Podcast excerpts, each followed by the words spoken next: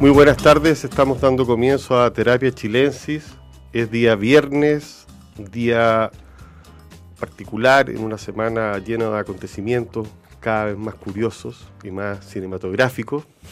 Eh, vamos a hablar de libros, tenemos una invitada especial, Trinidad Piris, ¿cómo estás? Muy bien, muchas gracias, gracias por invitarme. Bienvenida. Eh, Trinidad nos va a aportar mucho en una materia que con Arturo no somos muy expertos, pero que nos encantaría subirnos al carro, que son los podcasts. Trinidad es la directora a cargo de Podium Podcast Chile, una plataforma de audio bastante impresionante, Grupo Prisa, y que además de, de ser la directora tiene mucho éxito, por lo menos con dos de sus programas. Me encanta esta presentación. El programa, en el podcast que la está llevando ahora sobre Anna Cook, quien mató a Anna Cook, y Expertas en Nada, que es el número uno, entiendo. En de- risa de- y, y jugos múltiples. Mm. Sí.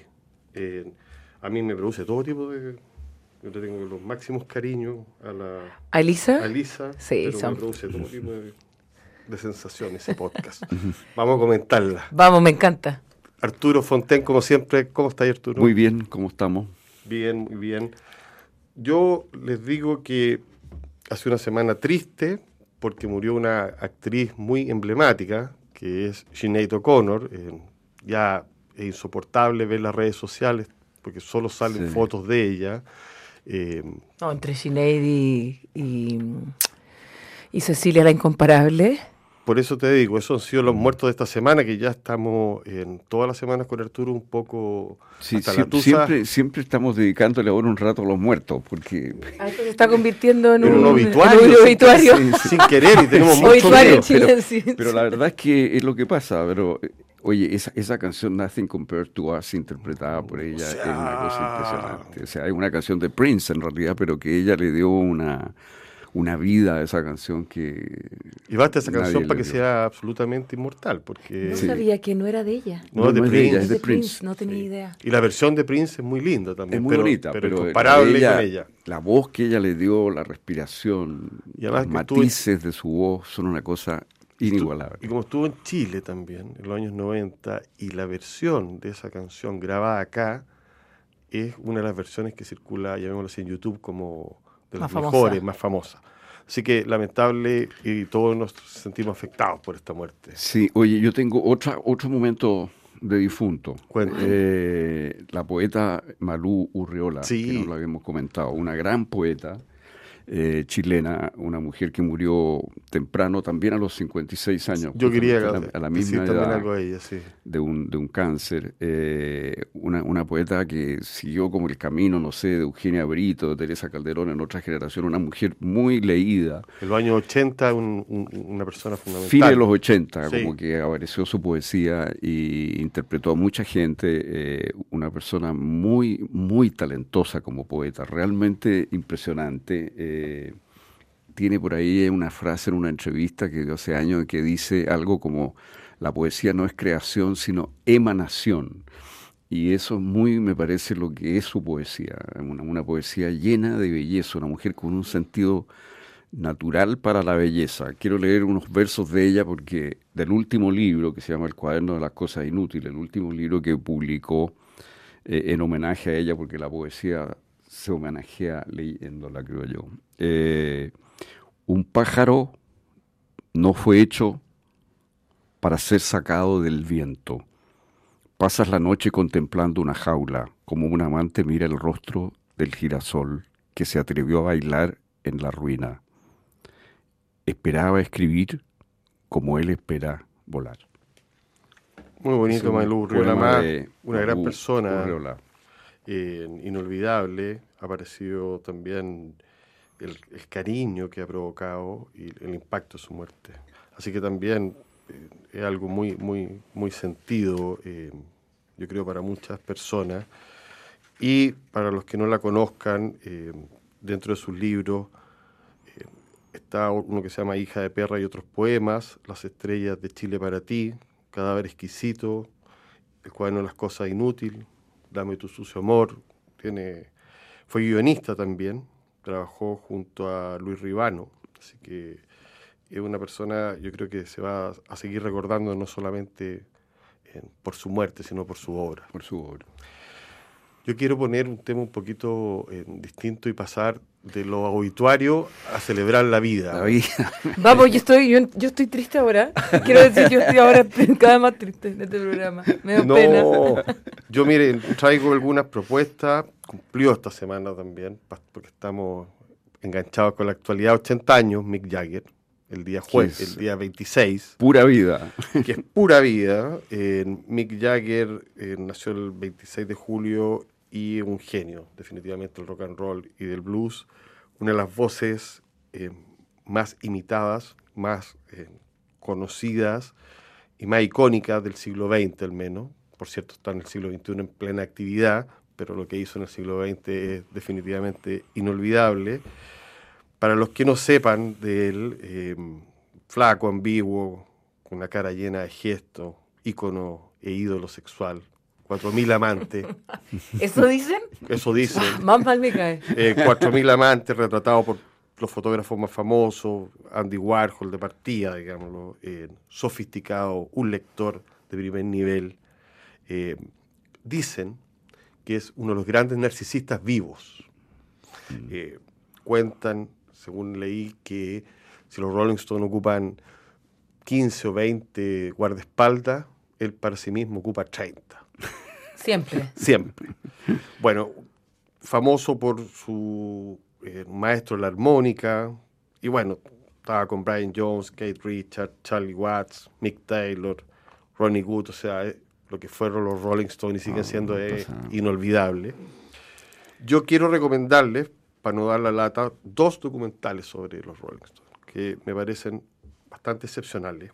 Uno que lo pueden pillar en YouTube, eh, que se llama The Rolling Stone Rock and Roll Circus, que está dirigido por Michael Lindsay Hawk. Es una película que se rodó en el año 1968, que pareció ser como una, una buena idea en un primer comienzo. Estaba Brian Jones en vivo, va a ser la última vez que aparecer. Invitaron a. Después él sale del grupo. Claro, invitaron a The Who, a Jethro Tull, a John Lennon, Yoko Ono, a armar un circo con público. Bueno, lo hacen, lo graban, eh, sale carísimo, y lo ve Mick Jagger, que además estudió en London School of, Economics y un experto en marketing y considera que la actuación de The Who lo deja muy por debajo de los Rolling Stones. Dice que no se... Chao. Se desaparece esta película. Y graba él solo una versión de Sympathy for the Devil. lo hace famosa, una versión además que le aparece con la cara, pero no le satisface. Bueno, cuento corto, es espectacular toda la película. ¿Cómo se llama? Se llama, se llama The Rolling Stone Rock and Roll Circus. Y va a aparecer por primera vez después del año 93. La, película se perdía. 28 años después de su rodaje va a aparecer y es la primera vez que sale John Lennon fuera de los Beatles, tocando ahí con... ¿Ya solo con la Yoko Ono? Sí, pero acompañado de otros músicos. Creo que está Eric Clapton. Eric Clapton, sí. Eric Clapton. ¿Dónde se puede ver? En, en YouTube la puedes ver y te la recomiendo. Y el otro que quiero recomendar es el documental Shine a Light, dirigido por Martin Scorsese. Que, es fantástico. Fantástico. Que es sobre los Rolling Stones, es sobre una gira del año 2006, mucho, tiempo después. Mucho tiempo. Y son conciertos magníficos, o sea, filmados con la técnica y con la sofisticación. Eh, Scorsese estaba hablando entre medio Bill Clinton, Jack White, Buddy Guy, Cristina Aguilera son algunos de los que conversan. Es una película del 2008, así que recomiendo ambas. No sé, yo, a diferencia de ustedes que son modernos, yo no sé tanto de plataforma, así que veo las cosas donde puedo. Y casi todas las encuentro en YouTube. YouTube es moderno. sí, lo más moderno, lo más moderno que yo. No, yo, yo eso. Ya. Oye, el grito de, de Mick Jagger cuando empieza a aparecer eh, es algo increíble. la conexión que logra con zonas de uno mismo que uno no sabía que estaban ahí. La animalidad. Ah, esa cosa animal, dionisíaca, tribal, primitiva. Eh, y, bueno, fue un, ha sido hasta hoy y sigue siéndolo un performer que se mantiene eh, bueno, hace vida de atleta, ¿no? impresionante el personaje. Se, entrena como un atleta, ¿no? el papá era profesor de educación física. Así es. Estudió en el London School of Economics y fue discípulo de Hayek. Y por ahí dice que él desconfía mucho del Estado como buen discípulo de Hayek. Eh, lo dice en alguna, en alguna entrevista. Y efectivamente él tiene mucho sentido comercial. Él está metido en los Rolling Stones como parte fundamental de, lo que es el negocio. sí, él, él administra en parte el negocio mismo. La eh, Mariana Enríquez en sus crónicas que sacaron por la UDP habla mucho de los Rolling Stones y va hablando de cada uno y a mí después de haber leído esas crónicas Mick Jagger me cayó muy mal. como que dije, esto es una actuación de principio a fin, como aquí no hay ningún grado de honestidad en este personaje. Está totalmente manipulada esta figura.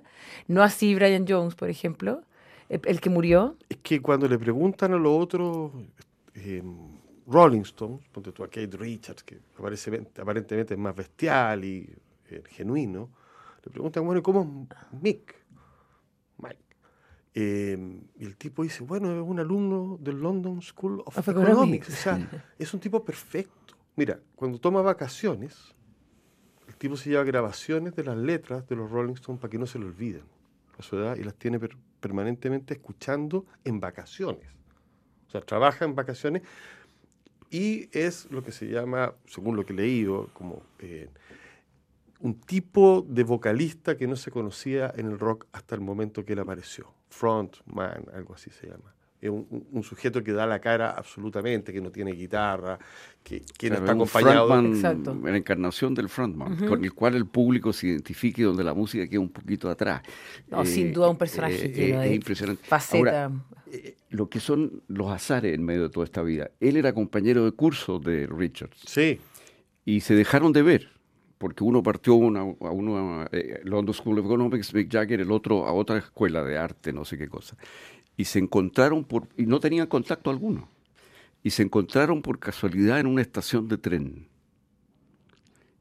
Y ahí se conectaron. Y ahí Richard le dijo que estaba haciendo música, qué sé yo, y ahí empezaron entonces a conectarse de nuevo y de ahí surgió la relación musical madura que dio al Y él fue invitado a, los, Rolling, Stones. En el fondo, él empieza a usar espacio dentro de los Rolling Stones. Pero, muy rápidamente se convierte en el centro. O sea, es claro que había un genio, se supone, musical que era. Pero también todo esto es mítico. Brian Jones, mm. que este tipo. Totalmente. y totalmente. Pero. Y empieza a perder espacio y empieza a ganar. Es que pasa una cosa muy, muy impresionante. yo he seguido bastante este, a, las memorias de Kate Richards, un gran libro, y el tipo cuenta su relación con otros guitarristas. Entonces Brian Jones era un superdotado, difícil tocar con él, había que tocar a su manera, dice Kate Richards. Después ponen a Mike Taylor, otro superdotado a la mm. guitarra, de 68, que hace Angie, esas canciones. Se lleva muy bien, pero también había que seguirle en la cuerda. Pero en el fondo era Kate Richards el dueño de la, de la primera guitarra. Mm. Entonces descubre que con Ronnie Good que el guitarrista actual, y, logra lo que él anhelaba, que era tejer con la guitarra dos melodías que se fueran juntando y que ahí se desatara eh, la canción. Entonces, por ejemplo, Give Me Skelter, esa canción empieza eh, Kate a tocar, después se mete Ronnie, y son dos melodías absolutamente distintas. Entonces, el concepto de tejer es distinto a hacer una canción. Claro. Bueno, dan para mucho los Rolling Stones en rigor. Es que es demasiado interesante ese punto dentro de hacer arte en conjunto. O sea, yo vengo del teatro. El teatro no funciona con cuatro divos que cada uno vaya con su, su carril. Eso se destruye muy pronto. Yo creo que cualquier ejercicio creativo colaborativo necesita un equipo. Necesitas que tú en conjunto vayas creando un idioma. Si no, pasa que todo sucumbe pues, ante la locura, ante el ego. Sí, lo otro es que crear esta, formación, este grupo humano, como tú dices, que, efectivamente pasó a ser un equipo, tardó bastante en armarse y en lograr éxito. No fue tan rápido. Ellos hicieron muchos covers al principio. De hecho, una de las canciones que les dio éxito, le pidieron a Lennon y McCartney que se las escribiera, que fue Bueno Video Man y, ellos la interpretaron y con eso llegaron a, hacer, eh, a estar arriba en, los, en, las listas. Quería ser parte del blues. Es, un muy buen ejemplo. Quería ser parte del blues, más que del rock. y terminaron asumiendo Claro. siendo los ídolos del rock. El ídolo era Buddy Guy, con el cual tocaron varias Claro. veces. Realmente lo que les dio la fama internacional total fue I Can Get No Satisfaction. Ese fue la... Ahí dispararon. Ahí, ahí se dispararon ya al, al cielo, digamos. Eso fue... Eso es pop. Eso hace pop al final. ¿no?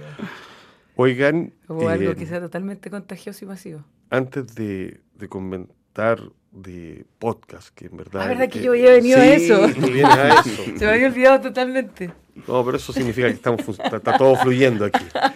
Yo quiero ah, mencionar la película, o una de las películas del momento. Yo solamente pude ver Oppenheimer, escrita y dirigida por Christopher Nolan. porque digo solamente? Porque no me ha dado el cuero para ir a ver Barbie. Barbie, Eh, aunque que sí he visto a Margot Robbie En em, todas partes. en todas partes y he visto a mucho rosado en Santiago. Eh, bueno, esta película es una película de índole biográfica, es del año recién estrenada, que está basada en una novela que se llama American Prometheus, escrita por Kai Bird y Martin Sherwin. Está protagonizada por en, Cillian Murphy, que es en Una belleza. Oppenheimer. Que parece que actúa muy bien, ¿eh? Sí. Em, Es impresionante. el de Peaky Blinders, para los que no sepan. Emily Blunt, Blunt interpreta a su esposa, Kitty. Matt Damon, que hace un personaje clave, del general Leslie Groves, eh, el controlador de Oppenheimer. Y Robert Downey Jr., que interpreta a Louis Strauss, un miembro del alto mando de la Comisión Energética. La película empieza con Oppenheimer deprimido, con ansiedad, estudiando en- o trabajando en, Cambridge, bajo la tutela de, un sujeto muy exigente. Voy a ir contando algunos episodios para no hacer... eh, luego pasa... eh, es tipo melancólico, tipo... La película tiene un, así, un espíritu un poquito lúgubre, y desde un comienzo se da esto, pero va desarrollándose el personaje a medida que se va encontrando con sujetos como Ernest Lawrence, que es el ganador del premio Nobel el año 1939, y va, va a conocer en California a una mujer con quien va a tener un romance permanente y se va a meter al Partido Comunista. Todo esto le pasa a Oppenheimer en los primeros años, ya es un tipo famoso, miembro del mundo de la ciencia. Se casa también con Catherine, mientras que es excomunista y bióloga, su mujer, y em, lo llaman, el personaje interpretado por Matt Damon, lo reclutan para hacer la bomba atómica en- y tienen una relación complicada con él porque saben que es comunista o que tuvo vínculos con el comunista. Eso atraviesa la película, el- esa marca. Oppenheimer es judío y está particularmente perturbado porque, y lo mueve, tiene un problema ético o por lo menos atormentado, el hecho de que los nazis puedan adelantarse y hacer una Sí, bomba porque ese, atómica. ese era el peligro. claro. Ese era el peligro real. Eh, va a reunir un equipo de científicos en Los Álamos, Nuevo México, y ahí van a Yo crear. viví ahí. Ahí ¿Tú mismo van a viviste ahí? crear. Yo viví ahí. Solo quiero hacer ese aporte. Yo viví ahí. Bueno, ahí van a crear En en Trinity secreto Site. Ahí, ahí, la bomba atómica. ahí. Ahí la lanzan. Bueno, aparecen conversaciones con Einstein, por ejemplo, eh, debates. Eh, va a estar esta idea de salvar el mundo a pesar de las repercusiones que pueda tener esta bomba dentro de los diálogos como parte de la película. Y cuando Alemania se rinde, algunos científicos que eran parte del equipo empiezan a decir, bueno, no tiene mucho sentido esto. Eh, sin embargo, toman la decisión de seguir adelante. Ya habían hecho un experimento en Trinity eh, y el presidente de Estados Unidos, aquí entra Truman, decide lanzar la bomba atómica. eh, y ahí hay toda una relación que tiene con Oppenheimer, donde le dice, mira, ¿por qué tienes la culpa tú si la bomba atómica, eh, solo el que decide lanzarla es el presidente de Estados Unidos, asumiendo políticamente, él va a seguir perturbado. eh, bueno, la película es la vida de este sujeto, podría seguir contando cosas, el sufrimiento que le causa eh, las secuelas de esta bomba, después cómo se va a preocupar de que no haya una bomba de hidrógeno, va a tener con el, va a ser, va a tener una imagen pública destruida también, que luego se la van a reconocer el presidente Lyndon Johnson en el año 63, le van a otorgar un premio, que es el único gesto de rehabilitación, y se va a revelar que una conversación que había tenido con Einstein, que se suponía secreta y, de alguna manera conspirativa, eh, no era de esa índole. Es una película larga, muy larga, muy bien hecha. Pero suena muy interesante. Clásica, con una banda sonora un poquito insoportable. Eh, Christopher Nolan hace de Oppenheimer una, llamémosle así, una película, una epopeya, porque tiene algo de, mm. de, epopeya en el sentido de salvar el mundo, hay eh, existencialista, y eso es interesante, Y no, no solo por él, sino que todos los personajes que lo rodean, son mm. gente perturbada, hay erotismo, no demasiado, pero hay, eh, hay vida privada, hay tormento. Eh, no le interesa para nada hacer juicios morales, o sea, no hay buenos ni malos, lo cual es un alivio, por lo menos para mí en la vida. Y el argumento se mantiene muy bien, está escrito por Nolan en la película, este equilibrio entre estas dos visiones, del horror y eh, de la posibilidad también de, haber salvado el mundo. Eh, Oppenheimer es un sujeto absolutamente convencido que la bomba atómica es una necesidad. Eso es algo que es clave en la película o la hacen ellos o la hacemos ah, nosotros. En el momento. sí, en un momento. Son los nazis o somos nosotros, lógico. Entonces, ese momento es clave mm. y, y, eso te marca una moral, porque en el fondo ya no se está discutiendo sobre el bien y el mal, era cuál es el mal menor, de alguna forma. O, quién tiene el poder. o quién tiene el poder. Mm. pero el problema viene que al final, como tú dijiste ya, eh, Japón quien recibe la, sí. bomba. Y las contradicciones, la humanidad del sujeto, es medio tenebroso el ambiente, eso es interesante, un poquito, yo no soy para nada un crítico cinematográfico, pero sí, pero expresionista, si quieren. Eh, la trama va a convertir a esta figura que es por momentos despiadada, porque no es un sujeto amable, Oppenheimer, en alguien lleno de, tormentos, obsesionado. Es una película osada.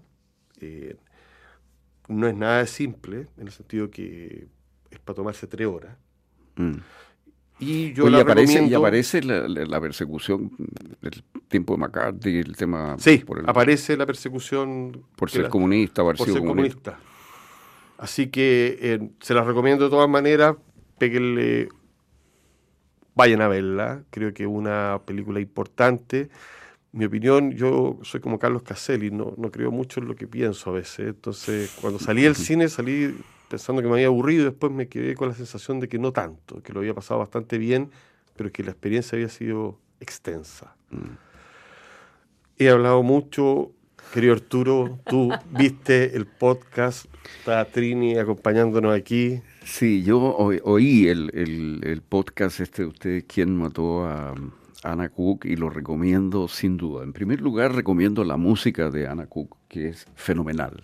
Ah, eh, es una gran artista, realmente una música extraordinaria y además está muy bien metida en el podcast. En general la calidad de sonido me pareció asombrosa. ¿ah? Eh, me encantó eh, el contrapunto que hay entre dos narradores, dos narradoras en realidad, cada una de las cuales toma un punto de vista contrapuesto respecto de la interpretación de este misterioso muerte, ¿no? Eh, es, un, es una historia de no ficción, pero que está contada con todas las herramientas de la ficción. Me pareció que está muy extraordinariamente bien editada en el sentido de que aparecen eh, eh, no solo grabaciones, sino que trozos de documentos judiciales, un podcast de verdad. Eh, sí, un podcast que nos tomó un año y medio. WhatsApps. Eh, me pareció que, oye, realmente los felicito. Realmente encuentro que es un, trabajo fantástico eh, de Rodrigo Fluxá y tuyo. está muy bien manejada las expectativas porque uno como que a rato se inclina en un sentido, a rato uno está viendo ese para allá va la cosa, para acá va la cosa, uno va siempre como sin saber hacia dónde lo llevan, digamos, ¿no? Y, y claro, uno va elaborando hipótesis mientras va oyendo. El final tiene algo que me recordó un libro de no ficción muy bueno eh, de Héctor Aguilar Camín que se llama La tragedia de Colosio. Eh, el asesinato del candidato del PRI a México, que ocurrió en circunstancias muy extrañas, eh, porque el hombre iba a ser elegido de todas maneras y de repente es asesinado. Y, claro, hubo toda una teoría, y sigue habiendo, de que hubo detrás de eso un diseño, una conspiración, de, y la investigación que hizo Héctor Aguilar Camín, que fue una investigación parecida a la de usted en el sentido de documentos judiciales, testimonios, entrevistas, qué sé yo. Bueno, él concluye al final en ese libro de que no hubo tal conspiración, eh, el libro se vendió muchísimo, pero mucha gente quedó descontenta porque necesita, quería o necesitaba creer de que algo tan importante como el asesinato de una persona que estaba a punto de ser presidente de México no podía ser causado por un individuo cualquiera, casi por un azar. ¿no? Entonces, hay algo que me, sonó, me, hizo recordar ese libro, este, este, este extraordinario podcast, eh, con esta misteriosa pregunta, ¿no? ¿Cómo murió Ana Cook y todas las hipótesis que se van ahí eh, elaborando. ¿no? Y un poco el contraste entre las dos narradoras tiene algo que ver con eso, entre quienes apuestan más bien a algo que podría ser casi un azar y quienes más bien apuestan a que hay una conspiración, un diseño. Pero no quiero entrar en detalles porque supongo que hay gente que no lo ha visto. Y, yo supongo, falta y, y estoy recomendándolo y no quiero matar la curiosidad, sino suscitarla todos los puntos que está ahí eh, señalando son puntos importantes que, que los fuimos trabajando con el equipo. Em, ¿Quieres que me... Sí, es playa. ¿Me cuéntanos, ¿Parto donde, de donde quiero? Absolutamente. Cuéntanos qué ha sido la experiencia de... Em, yo vengo, les contaba, yo vengo del teatro y después pasé a la performance sonora y después al hacer sonido, pero para el espacio escénico y trabajando con la autoficción. Y en ese camino llegué muy lentamente a la radio, a contar historias a través del sonido sin visualidad y, luego a ser auditora de podcast, eh, sobre todo norteamericanos. Durante consumí mucho, mucho, mucho podcast. Y no sé cómo en algún momento terminé dirigiendo una plataforma de audio digital. Podium Podcast. Podium Podcast Chile, porque Podium Podcast viene de España, yo tengo una mitad, un equipo allá, eh, que además es parte de este proceso y de todo lo que se ha hecho. Y a mí hace un año se me llama a crear una parrilla programática. Y dentro de esa parrilla, obviamente, a, mí lo que siempre más me ha gustado es la no ficción, es ir a buscar historia y, y, poder buscar la manera de contarlas, porque la manera en que uno cuenta la historia es parte esencial de, de una historia, de la subjetividad que tienen las historias. Eh, y fue por ende la más difícil de hacer. Entonces partimos con los conversacionales, con las expertas, con otro tipo de contenidos que, le ha ido estupendo que le ha ido estupendo y ahí pudimos cimentar a una alta audiencia. Luego vino la hora de la ficción, que también es un lugar súper nuevo dentro del podcast, porque la ficción en general la tiene tomada la entretención, la tiene Netflix en el último tiempo, y tú decís hacer una ficción desde lo sonoro también ha sido muy difícil. Y ahí sacamos Cordero, que viene de un caso real, pero nosotros decidimos en esa instancia ficcionarlo. Y por último, quien mató a Ana Cook, que sin duda es lo más difícil y lo más largo eh, de hacer. Y así cerramos como un año donde pudimos probar distintos estilos de contenido y crear como una, una robusta audiencia. Eh, Cuando hablas, perdona, de una robusta De una robusta audiencia. ¿De qué estamos hablando? de una audiencia robusta, de mucha gente. Ya. Millones de chilenos escuchan podcast. no sé si millones de chilenos escuchan podcast, eh, pero mucha gente está escuchando Podium y sí, mucha gente joven, entre los 25 y los 44, está escuchando muchísimo audio digital. ¿A qué hora? En distintas horas del día nos damos cuenta de que hay una, una alta a la madrugada hasta las tipo 11 de la mañana. Después hay una, una, baja durante el día y vuelve a, subir en la tarde. La gente se mueve con los podcasts, la gente hace cosas, pero es que los podcasts son distintos. La gente, a ver, el podcast para mí es a la radio lo que el cine es a la televisión. Entonces, hay contenidos que se parecen a la radio. Un conversacional, yo lo puedo ir oyendo Y lo agradable es que yo lo, lo paro, me pierdo un rato y no importa, la retomo, mi cerebro puede entender que es una conversación que va a durar 50 minutos, una hora y, yo puedo ir y volver en esa conversación. Y me puedo perder esa conversación y no pasa nada. Pero en un narrativo, en una ficción o en una no ficción que dura entre 15 y 30 minutos, donde es importante ir escuchando, esa escucha es, es mucho más inmersiva y no la podía hacer en cualquier lugar y a cualquier hora. Mm. ¿Se entiende? Uno no puede estar haciendo Oh, muchas cosas y escuchar a Ana Cook al mismo tiempo. Sí puedes escuchar a la experta o a Tomás va a morir, pero hay cosas que sí y otras que no. Entonces son distintas Sí, formas porque hay de oír. gente, porque exacto, Eso a eso, a eso es más porque hay gente, hay gente que oye corriendo, hay gente que oye en el gimnasio, que oye, en fin. Pero hay otros que eh, se sientan a oír junto junto a otros. Claro. Exacto, y hay otros que están oyendo mientras se trasladan. Yo me doy cuenta que mientras uno hace cosas y se trasladan, son las mejores escuchas, donde más escucha. El metro, por ejemplo. dice. Muchísimo. Y también mucha gente en el trabajo. Oye, ¿y tienen planes de ir desarrollando más formatos dentro de lo que es el podcast? Ponte tú, meterse a, a lo cultural, que yo veo que es una cuestión bien eh, difícil. ¿Quieres, ¿Quieres hacer un podcast con Podium Podcast? No ¿Quieres hacer un sé, podcast bueno, cultural? Puede ser, ¿ah?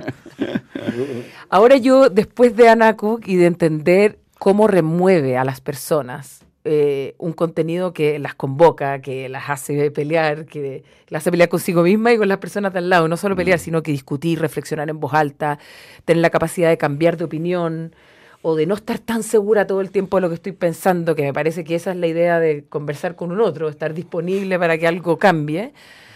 Me parece que con la no ficción me pareció muy interesante lo que pasó. Entonces digo, este camino, Por para mí al, me- al menos, como creadora me es muy eh, estimulante y es muy activa, ac- activa la audiencia, no la vuelve pasiva. Y eso también para mí es... es- es Te- un- tenemos un una necesidad ¿De eh, saber que las cosas están basadas en hechos reales, ¿no? Totalmente. Nos encanta saber que la, que- quién mata a quién. O sea, esta idea del crimen o del true crime. Me doy cuenta que la gente está muy adicta a, a eso y yo como creadora de una plataforma tenemos que darle eso, pero también digo, perfecto, ahí hay un nicho de gente que quiere eso, pero ten- tenemos que crear nuevos espacios. Oye, Tenemos que ser capaces de hablar de otras cosas. ¿y la conda como al dedo, al romántica, libidinal, no marca o marca? Estábamos hablando el otro día de eso con mi maravilloso equipo, que deberíamos tener un- un horario de adultos. Claro, Eh, un triple X después un de, la, triple X. después de las 12 de la noche. Después de las 12, Yo- Podium solo transmite para mayores de 18 Se- años. Se, pone Chao, rojo. chicos. Se pone rojo todo. No, sería muy Lo hemos interesante. pensado. Y de todas maneras, el audio permite eso. De partida, hablando de las maravillas del audio versus, por ejemplo, el audiovisual. Hacer audiovisual es carísimo.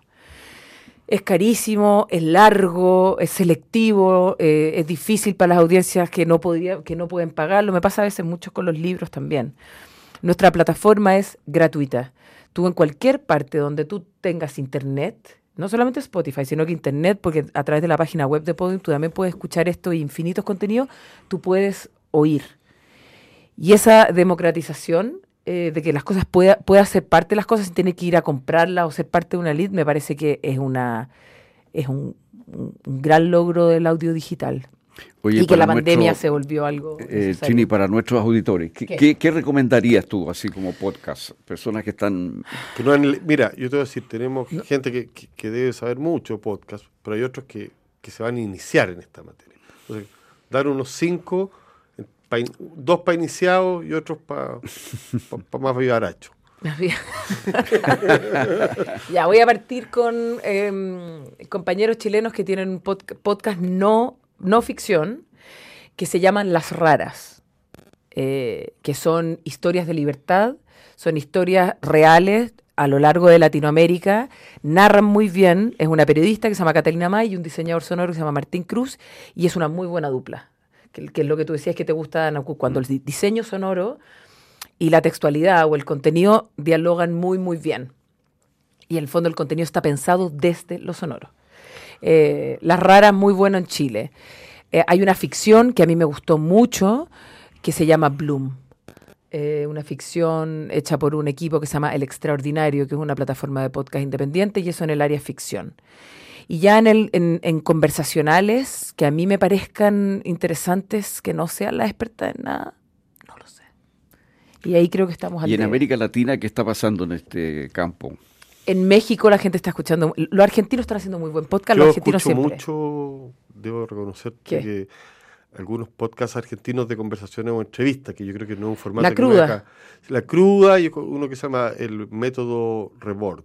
Lo he escuchado. Los dos muy buenos. Yo no los escucho, no soy ese público, pero son muy buenos. En Argentina hay un hay un grupo que se llama Anfibia, Anfibia Podcast, que es una revista que también está en Chile. Y Vortex, ¿no? También de... Bueno, no sé. No lo sé, pero Anfibia tiene podcast muy bueno. Ahora sacaron uno que se llama Fugas, que también son distintos fugas en distintas cárceles de Latinoamérica, eh, fugas políticas, y están relatadas maravillosamente de nuevo. Y eh, buenos narradores.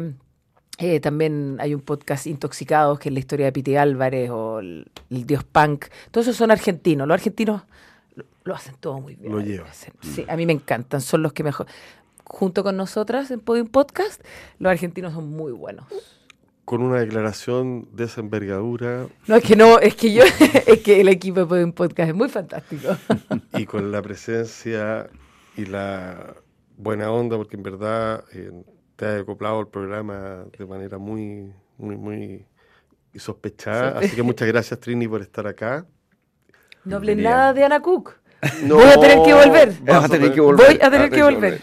Para que veas que cómo se pasó volando y tú creías que era horroroso esto de largo. Terriblemente corto y bueno. ¿Viste? Está bien, un poquito de frustración. un poquito de frustración. Muchas gracias, Arturo. Que pasen un buen fin de semana. Dicen que el calor viene muy fuerte. Eh, acompáñenos en el podcast y nos estamos viendo el próximo viernes. Sonda, la transformación digital de tu empresa nunca estuvo en mejores manos. En Sonda desarrollan tecnologías que transforman tu negocio y tu vida, innovando e integrando soluciones que potencian y agilizan tus operaciones. Descubre más en sonda.com. Sonda Make It Easy. A continuación, información privilegiada al cierre y luego sintonía crónica debut junto a Bárbara Espejo y Francisco Aravena. Muchas gracias por estar acá. Muchas gracias Trinidad Piris Muchas gracias, Arturo Fonten. Que tengan un buen fin de semana. Chao. Muy buenas noches.